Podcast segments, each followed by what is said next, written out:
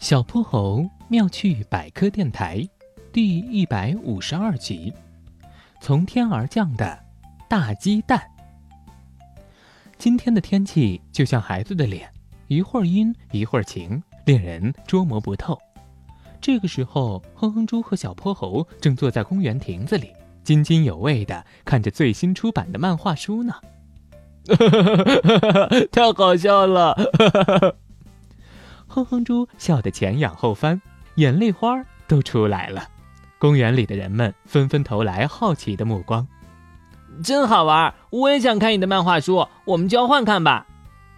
热爱分享的哼哼猪当然愿意了。哼哼猪小心翼翼地合上书，把边角按压平整，准备把书递给小泼猴。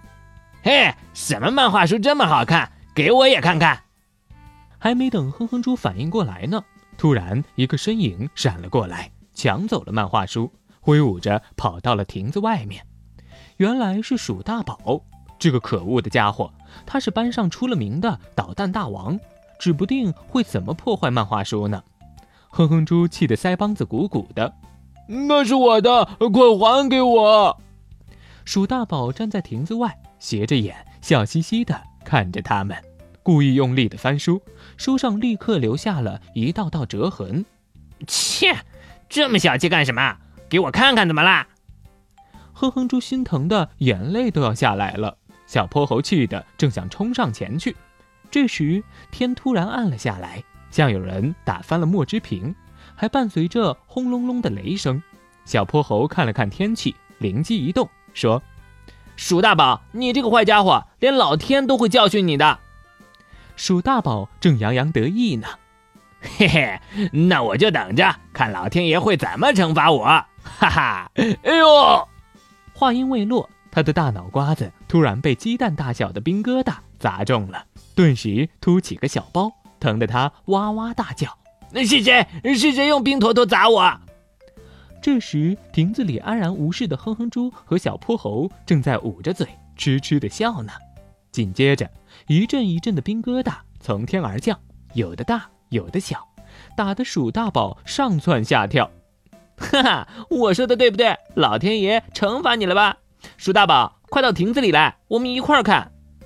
鼠大宝乖乖的跑进亭子里。一脸羞愧地把漫画书还给了哼哼猪，他好奇地问：“这究竟是怎么回事？”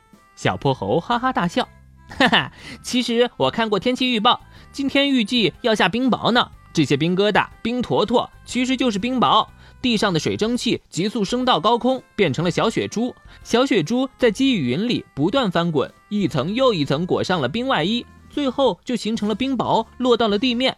有的冰雹像豆粒那么小。”也有的像鸡蛋那么大，刚刚砸中鼠大宝的冰雹就是大大的冰雹。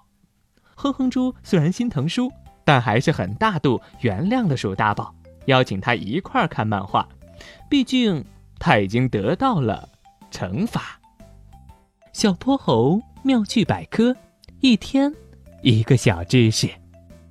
小朋友们。欢迎大家把心中的大问题、小问题在评论区告诉小泼猴。